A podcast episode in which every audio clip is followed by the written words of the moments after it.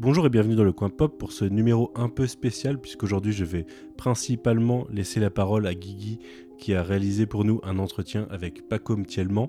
Euh, si on ne parlera de Leftovers dans ce podcast que à la fin de l'été prochain, voire euh, au début de l'automne, Damon Lindelof a aujourd'hui une double actualité avec la sortie de Watchmen sur HBO et avec la sortie de l'essai de Paco Mtielman en collaboration avec euh, Sarah Hatchwell, The Leftovers, le troisième côté du miroir. Et à l'occasion de la sortie et à l'occasion du podcast After Watchmen que vous pouvez suivre ici même toutes les semaines, Guigui est allé rencontrer Pacom chez lui euh, à Paris et lui a posé quelques questions pour, euh, pour le podcast.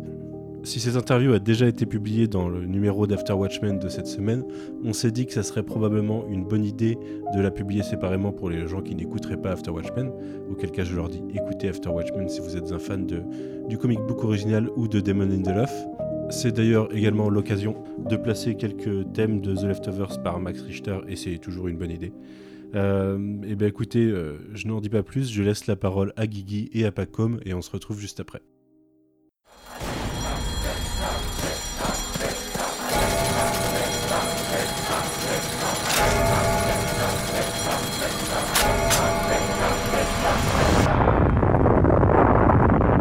Merci Manu et bonjour à tous. Inspiré du roman de Tom Perrotta, The Leftovers est la deuxième série de Damon Lindelof après Lost et avant Watchmen. Les trois œuvres partagent donc le même showrunner, Damon Lindelof. Il y a de nombreux points communs entre ces œuvres.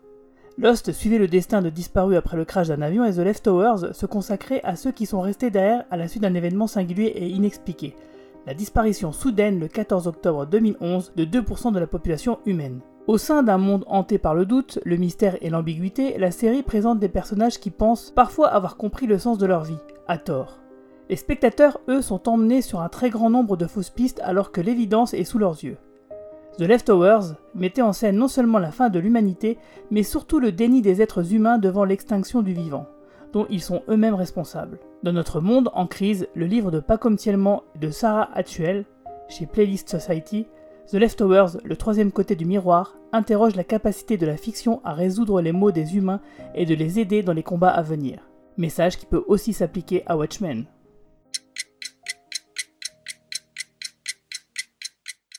L'occasion, je suis avec Paco Tielman pour parler de Damon Lindelof et de ses œuvres, avec des questions de Manu. Histoire d'avoir un peu de recul sur le scénariste et son travail, alors que nous sommes à mi-parcours de la série Watchmen. Alors bonjour Pacom et merci de nous recevoir chez toi. De rien, merci, merci d'être passé. Avant de rentrer directement dans le sujet, comment s'est passée la collaboration avec Sarah Hatchuel Pourquoi va réaliser cet essai à quatre mains? Ça, c'est arrivé euh, dès le début, hein. c'est-à-dire que la condition même d'existence du livre et le fait qu'on ait décidé de le faire à deux.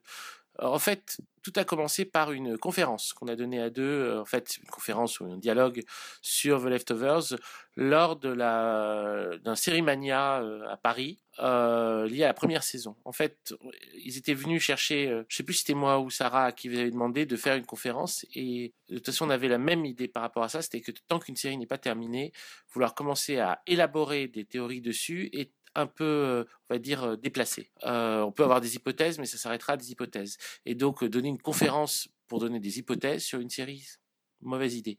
Mais par contre, The Leftovers était suffisamment passionnant, suffisamment touchant, suffisamment obsédant pour qu'on ait envie de travailler dessus. Donc, on a proposé de faire un dialogue. On a fait un premier dialogue. Et ensuite, on en a fait un deuxième sur la saison 2, et cette fois-ci à Rennes lors de ces fameux colloques où il y a Lost et maintenant The Leftovers qui sont traités euh, à l'université Rennes 2, les, colloques qui sont organisés par Delphine Lemonnier. Et euh, du coup, à chaque fois qu'on travaillait sur The Leftovers, Sarah comment on travaillait en gros ensemble. C'est-à-dire on travaillait chacun, on, faisait, on, élaborait chacun nos hypothèses, et puis on se les présentait, et il se trouvait qu'elles étaient très souvent... Euh, euh, en harmonie l'une avec l'autre. Chacun a amené ses choses, puis à la fin, ça donnait quelque chose de cohérent. Euh, au, début, on n'a pas vraiment pensé à faire un livre sur The Leftovers. Je veux dire, après la saison 3, euh, pour plein de raisons différentes, le livre se donnait pas comme une évidence.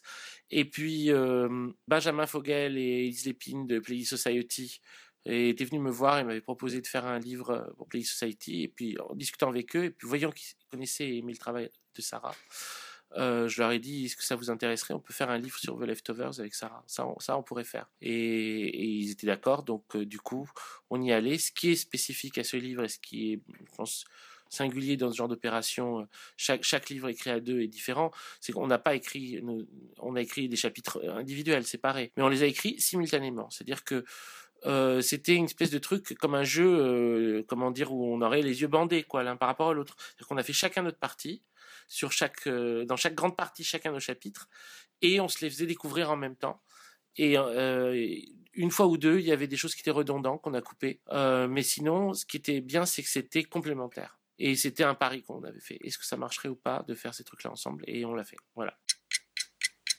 Euh, alors, ma première question, c'est l'un des grands messages de The Leftovers, c'est d'apprendre à lâcher prise, à accepter de ne pas avoir le contrôle des choses, et là où, ironiquement, le monde d'aujourd'hui a tendance à vouloir tout contrôler, jusqu'à nous qui écrivons des essais ou lançons des podcasts d'analyse sur des œuvres de pop culture.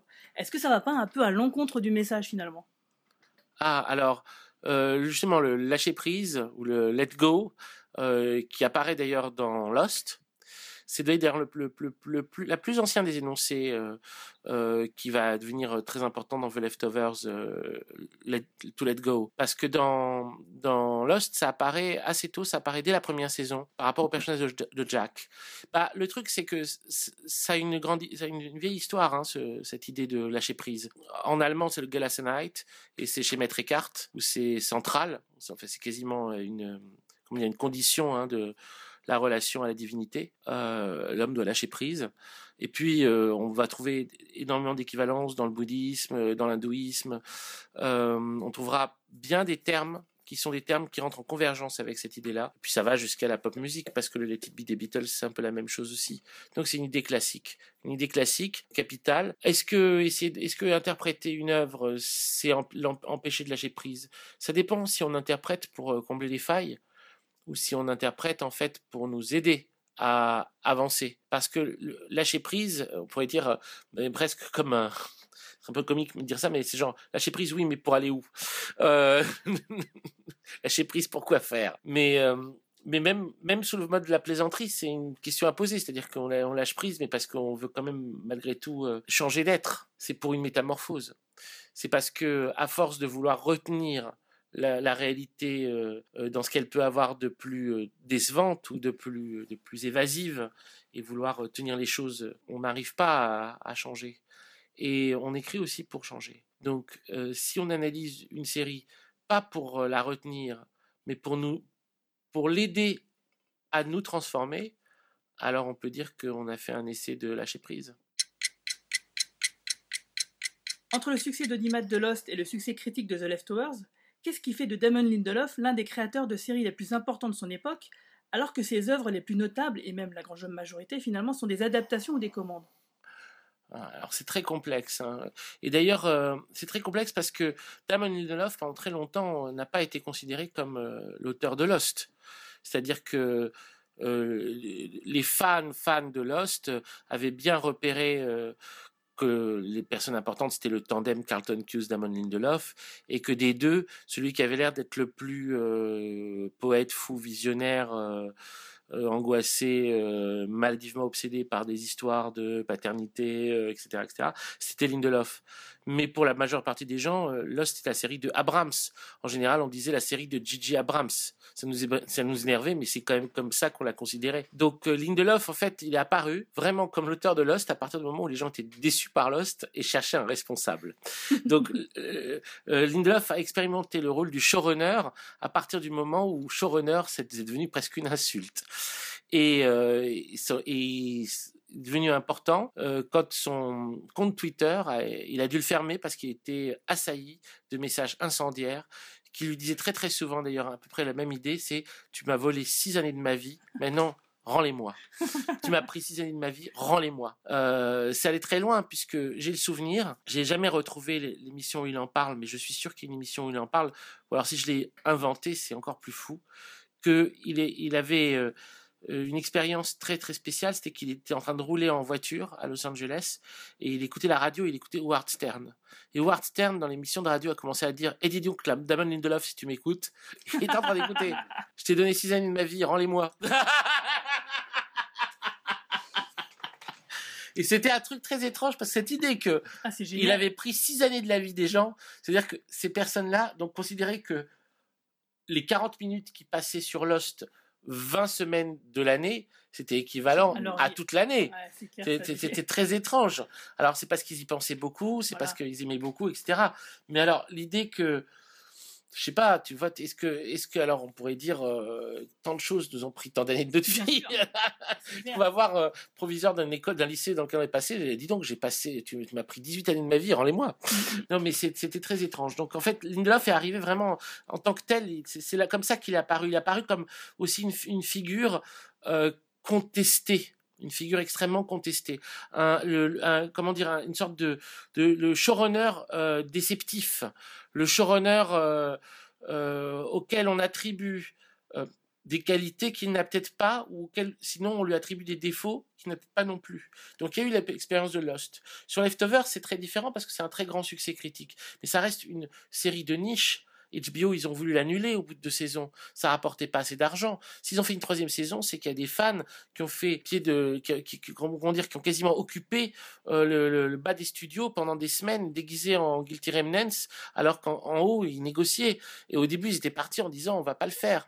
Et puis euh, bon, ils ont vu qu'il y avait des gros fans, etc. Il y avait vraiment des, comme des campagnes Twitter et compagnie. Gardez The Leftovers, on a encore une saison. Et c'est donc très curieusement, il y a eu finalement eu cette troisième saison qui, a, qui était si différente en plus des deux, des deux précédentes. Et là, euh, on arrive sur Watchmen, c'est que trois séries. C'est trois séries qui sont très cohérentes les unes par rapport aux autres, mais c'est que trois séries. Parce que tout le reste de ce qu'a fait Lindelof, c'est juste du travail de, comment dire, de, de consultant. Euh, vraiment mes consultants tâcheront. Hein. C'est-à-dire que il n'y a pas un seul scénar de film dont on peut dire que ça vient d'une idée à lui ou machin. C'est vraiment, il arrive en dernier recours, il vient faire un peu de, couture. Ça se voit ça se Voit notamment sur, euh, sur Alien. En fait, Prometheus, euh, on lui reprochait beaucoup de choses et après, quand on a vu Alien Covenant, on a bien vu qu'en fait, voilà. Euh, c'était pas, pas forcément lui qui était en cause. ben non, Prometheus, je crois qu'il a travaillé une après-midi dessus.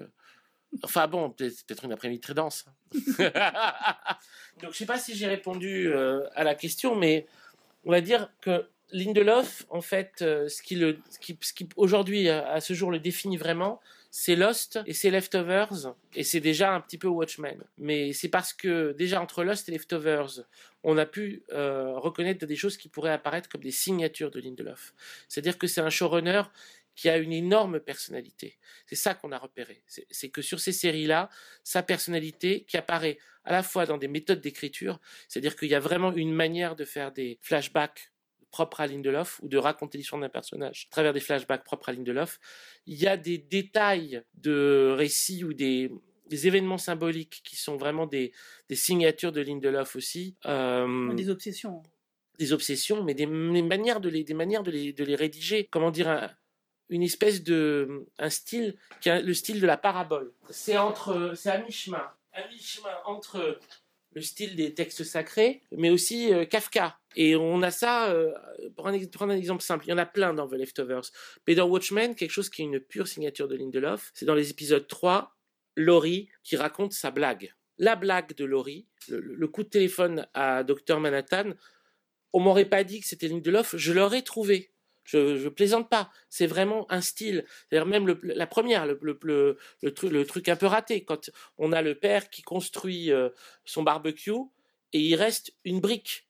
Il sait pas qu'est-ce qu'elle fout là, cette brique. Ça, c'est un truc qu'on a très souvent chez Lindelof. Dans The Leftovers, on a plein d'histoires comme ça. On a un moment où, où euh, Kevin euh, perd un bagel. Il met un bagel dans le four à micro-ondes et puis il rouvre, il n'y a pas de bagel, il s'énerve sur le bagel. Et puis il avait même jusqu'à demander à la maire de la ville, qui partage les mêmes locaux, hein, euh, il lui dit Tu m'as piqué mon bagel Et elle est, ça l'énerve, elle dit Va te faire foutre, Kevin. C'est comme si c'était un truc qui lui était courant, qui lui était systématique, de, perdre des choses, de se demander où elles sont. C'est toutes ces espèces de trucs qui font des failles dans la réalité, qui font des failles dans le courant. Il, il dessine très bien un quotidien et il y a un problème au milieu. Ce problème-là, au spectateur de décider, au personnage de décider si c'est symboliquement important ou si c'est juste une aberration. Tu vas, tu vas le remplir comme tu veux. Mais ça revient sans cesse. C'est ces petits, ce petit récit-là, ce système de petits récits est vraiment quelque chose comme une signature de Lindelof. On trouve dans Lost, on trouve dans The Leftovers, on trouve dans, déjà dans Watchmen. Dès le début de Watchmen, on retrouve ces signatures-là. Malgré les critiques euh, qu'il a pu avoir sur Lost, Damon Lindelof part du principe que l'œuvre n'a pas de sens n'est qu'entertainment et ne porte pas de message plus profond, et ce au risque d'être clivante sur des questions raciales ou de genre par exemple. Ah oui, tu, tu penses à quoi? À Watchmen ah, C'est particulier, c'est-à-dire qu'on voit bien que Lindelof, euh, il a toujours eu envie d'écrire pour les Noirs. Je sais pas comment dire ça. non, mais je pense que tu as raison. Bah c'est-à-dire que dans, dans, dans Lost, il n'a pas vraiment pu. C'était pas. Euh, Lost, euh, ça fonctionnait pas très bien, mais ils avaient ce personnage de Monsieur Echo qui était très intéressant. Et le truc, c'est que l'acteur, par contre, qui était génial, mais c'est un Anglais et il, il supportait pas Hawaï. Euh, donc, euh, il a arrêté au bout d'une saison mais il pouvait pas, il pouvait pas. Mais sinon, Monsieur Echo était un personnage qu'il avait envie de développer. Il avait vraiment envie de développer ce personnage-là. Et euh, quand on arrive dans The Leftovers, dès la deuxième saison, ben, on a une famille de Noirs américains pour contrer la famille, mmh. enfin pas pour contrer, mais pour faire contraste ou pour euh, changer. Et, et, puis dès ce, c'est à ce moment-là où il en a parlé, où il a dit, comment dire, euh, tout le problème, c'est le problème de la légitimité.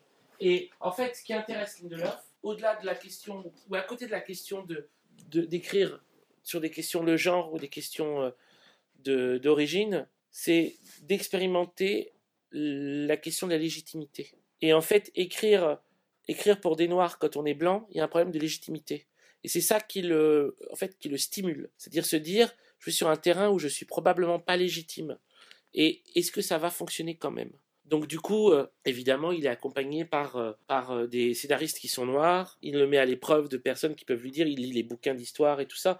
C'est assez merveilleux de voir qu'il a fallu attendre quasiment Watchmen pour qu'on mette en scène des, des, épisodes vraiment très importants dans mmh. l'histoire de, des Noirs aux États-Unis comme le massacre de Tulsa. complètement. Euh, ou comme le moment où les Allemands, pendant la Première Guerre mondiale, ont envoyé euh, des, tracts. pour dire aux Noirs, mais vous battez pas avec les Américains, et c'est pas vos amis. Euh, vous n'avez pas d'acte de... Il n'y a pas de patriotisme à avoir là-dedans. Donc ça, c'est dire en fait que c'est des questions qui l'ont vraiment obsédé et qu'il a voulu, il a voulu les traiter correctement. Et ça, ouais, on peut retrouver ça dans ces différentes séries, mais la, question de la légitimité, elle va se retrouver à différents niveaux, c'est-à-dire qu'elle va être thématisée aussi pour ces personnages. C'est-à-dire que dans Lost, le gardien de l'île, le protecteur de l'île, c'est évidemment un protecteur par défaut. C'est-à-dire que Jacob, non seulement c'est pas le vrai fils de mère qui gardait l'île, mais c'était même pas le faux fils préféré. Euh, c'était son frère qui devait être le gardien de l'île. Le frère, il a dit merde, et donc ça va être Jacob. Puis ensuite, il y a la question de Jack, Jack, il est euh, le chef de, des rescapés par défaut. C'est parce que c'est le médecin, c'est parce que c'est le mec héroïque, c'est aussi parce que c'est le, le type qui ressemble le plus à un, américain moyen, euh, classique, etc. Mais fondamentalement, euh, toute la question va être le remplacement de Jacob, et finalement, le, chef par défaut qui va être choisi, c'est Hurley. Hurley est vraiment aussi sur le mode du chef par défaut. Et tous les personnages sont en fait dans des questions de légitimité. Il y a des questions de rapport du, des enfants aux parents, et des questions de légitimité qui sont des légitimités euh, à la fois euh, en termes de capacité, de qualification, et aussi en termes de euh, légitimité par rapport à un historique, une histoire. L'autre élément qui va dans ce sens, c'est que Lindelof, s'il est stimulé là-dessus, là où ça se voit, c'est qu'il va travailler sur une série d'un mec qui s'appelle Alan Moore, Alan Moore, et qui veut pas qu'on adapte ses, bandes dessinées en série, et qui grosso modo lui a, lui a c'était le pire, quand il a su qu'il allait faire ça, comme il a fait à tout le monde, au point que Lindelof dans une interview a dit qu'il pense que Alan Moore lui a, lancé un mauvais sort, qu'il a, a bah fait. Oui, la, légende. Et ça, c'est quelque chose qui le stimule beaucoup, parce qu'en même temps, en, étant un espèce de showrunner illégitime, mais ce qui est déjà dans Lost, hein, parce que Lost, il est une chef par défaut. Hein. Normalement, ça devait être la série d'Abrams. Et en fait, Abrams, il a fait un épisode et il a tout filé à Lindelof en disant, tu sais quoi j'ai Mission Impossible 3 à réaliser, j'ai pas le temps de faire cette série. Elle est à toi, vas-y, tu vas y arriver. L'autre, hein voilà. Donc tout le truc, c'est devenu une poétique pour euh, Lindelof, une poétique de la, de la question de, de l'illégitimité à reprendre quelque chose. Et en même temps, par rapport à ça, il y a des stratégies. C'est-à-dire que ne s'agit pas non plus d'être un lèche-cul. Si on est un lèche-cul, on double son illégitimité, ou en tout cas, on la compense par euh, un truc pleurnichard. Et c'est pour ça que justement la série Watchmen, euh, autant que, pour autant que ce soit un, projet casse-gueule, bah, finalement ça passe plutôt bien, en tout cas jusqu'à maintenant. Alors, je voulais dire justement, euh, par rapport aux questions clivantes, euh, c'est un peu la même chose finalement sur la religion. Lost et The Leftovers portent euh, beaucoup sur la volonté de croire ou non en quelque chose de, en quelque chose de supérieur. C'est un peu le duel Jack Locke pour Lost et Matt Kevin pour The Leftovers. Là Mm. où Watchmen propose d'emblée un monde qui a déjà rencontré Dieu et qui a été abandonné par lui et cherche à tout prix à lui passer un coup de téléphone.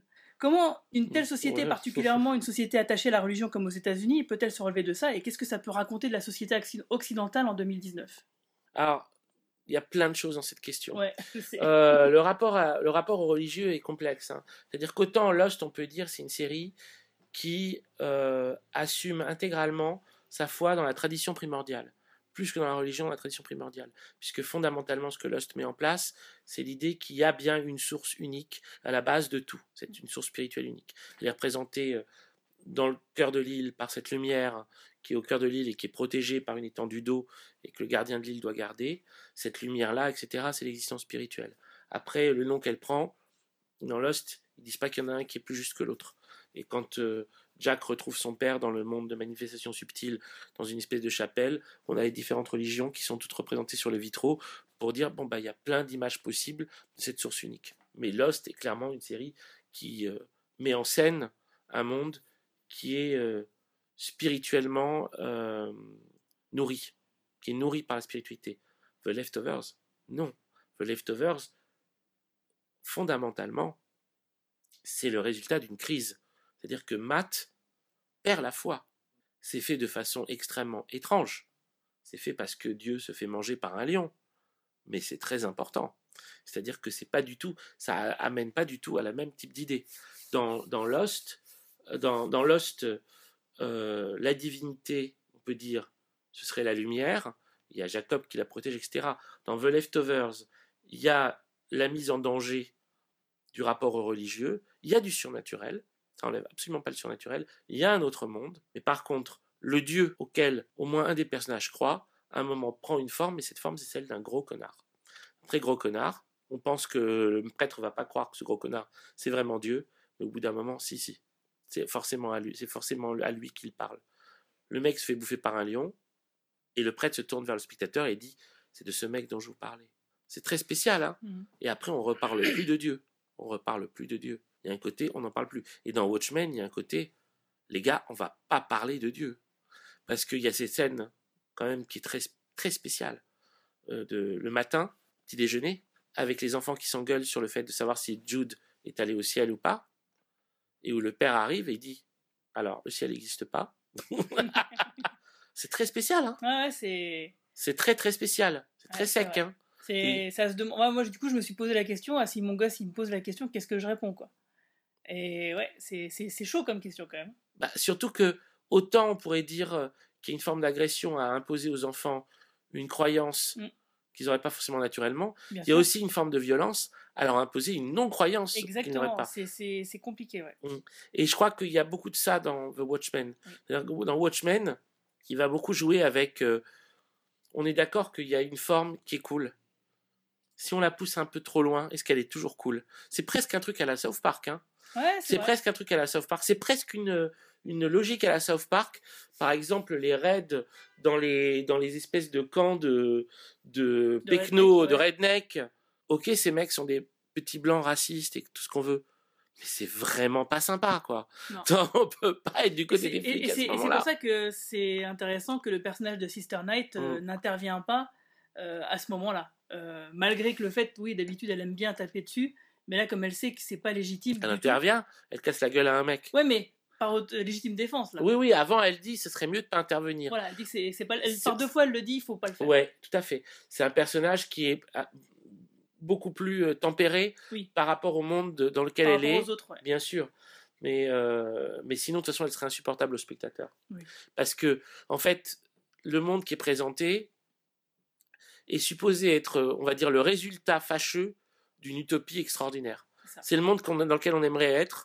Et en fait, même ce monde dans lequel on aimerait être, On il va, avoir, il va avoir des conséquences, probablement, euh, comment dire, euh, Pas néfaste. néfaste, problématique. euh, et euh, quant à la question de Dieu, euh, dans, Watchmen, oui, je- j'entends bien que Dr Manhattan, d'une certaine façon, est un dieu. Mais le vrai truc, c'est le, le conte de Laurie. C'est là où encore c'est du Lindelof pur. C'est quand elle fait le truc avec euh, les, les, les super-héros euh, Qui se présente à Dieu. qui ouais. se présentent à Dieu et Dieu qui les envoie en enfer. Et à la fin, Laurie qui arrive, elle est la fille qui a jeté la, qui a, qui a jeté la brique au ciel et Dieu va en enfer. Ouais. Dieu meurt et va en enfer. Il y a un truc, il y a une, une affirmation euh, beaucoup plus violente encore que dans The Leftovers, mais qui est dans la suite de The Leftovers. C'est qu'on peut dire que Lindelof a connu un peu son paradis avec Lost. Il était dans un purgatoire avec Leftovers. Et j'ai l'impression qu'on va dans son inferno avec euh, Watchmen. Une série quand même très sombre hein, jusqu'à présent. On n'a que quatre épisodes. C'est pas non plus les hémo- l'hémoglobine. Hein. Non, non, mais, Mais- c'est vrai que thématiquement, c'est dark. C'est dark, c'est assez, euh, assez peu joyeux. On n'a pas trop envie d'y être en fait dans ce monde-là. Alors que ce serait Robert Redford président et puis ce serait Ouais. assez écolo. Et puis, et puis.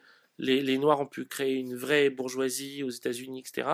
Mais quand même, il y a un truc sombre, sombre, sombre. Alors, ma dernière question, c'est Ouais.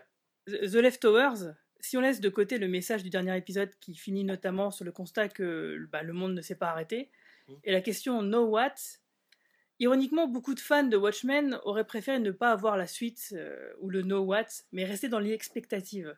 Que penses-tu de ce pari de Lindelof d'aller raconter la suite à une histoire vieille de plus de 30 ans?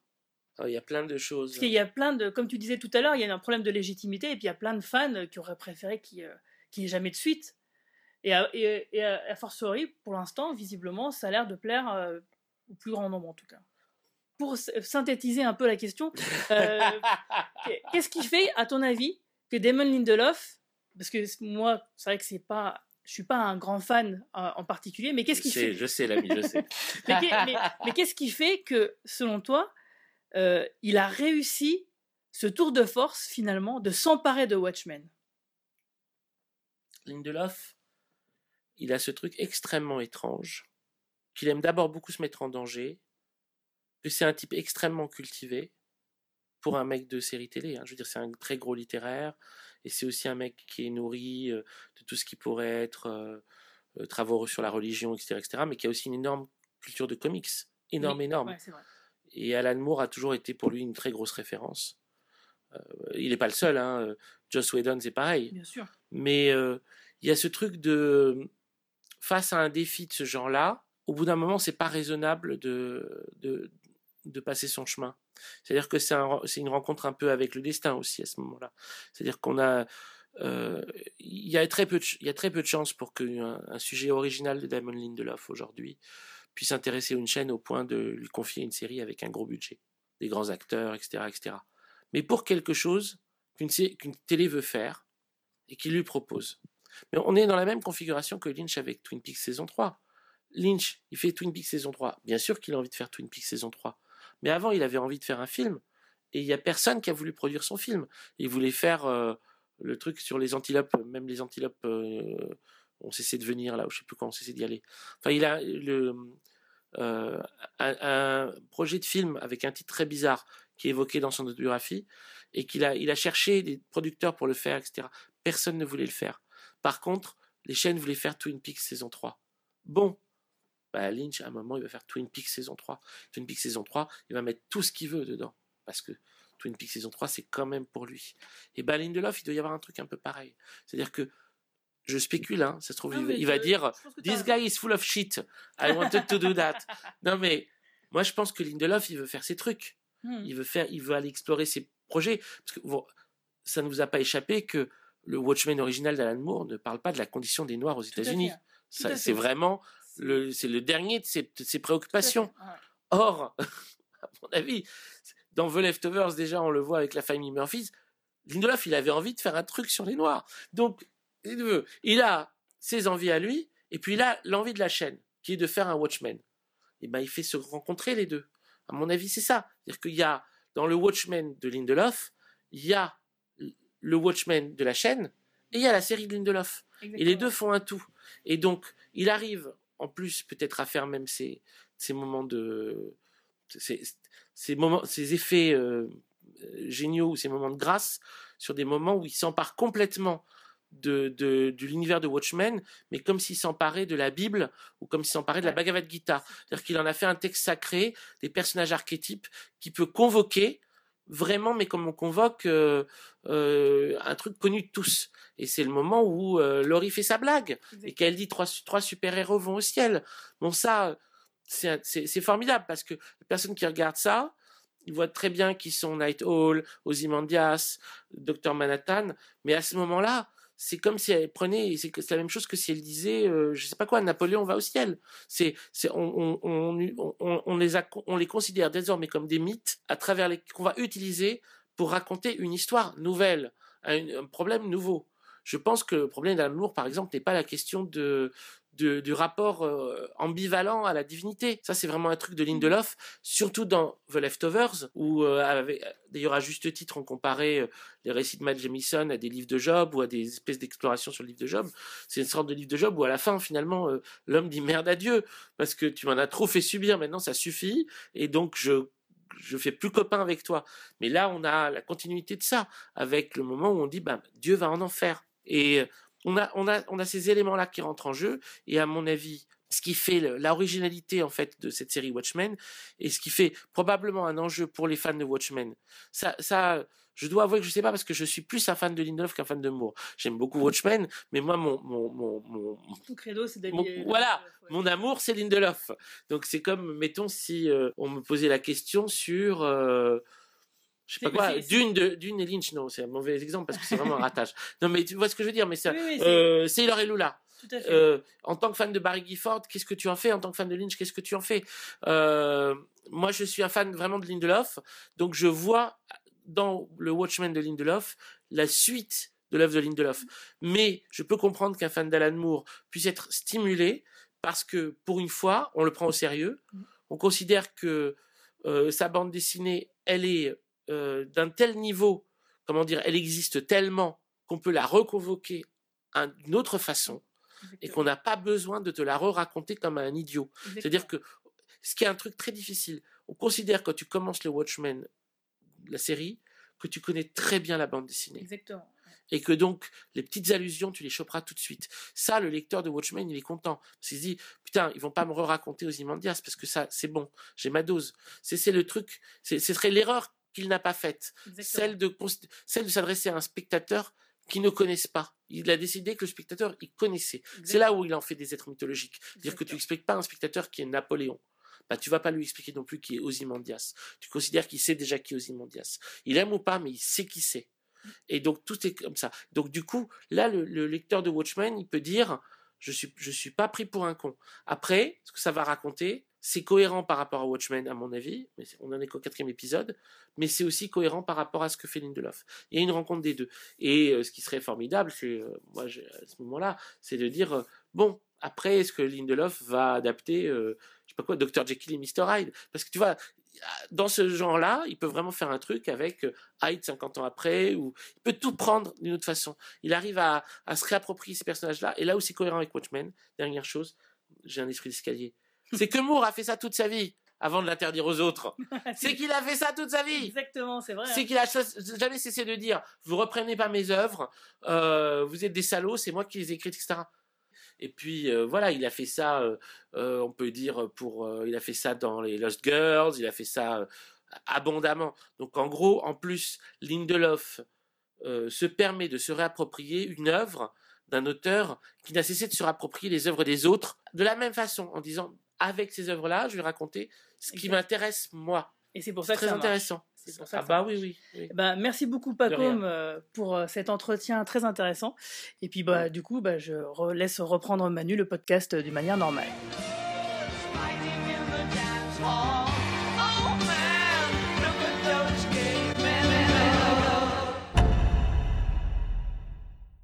Eh bien, merci Guigui pour cette euh, très bonne interview et merci à Pacom. Chers auditeurs, je vous dis euh, à très bientôt. Je, vous renvoie, si vous êtes fan de Damon Lindelof, à After Watchmen, comme je disais juste euh, dans le lancement, et également au podcast Lost que nous avons sorti euh, au mois d'octobre, pour ceux qui ne l'auraient pas encore écouté. bonne écoute, bonne semaine, et à bientôt.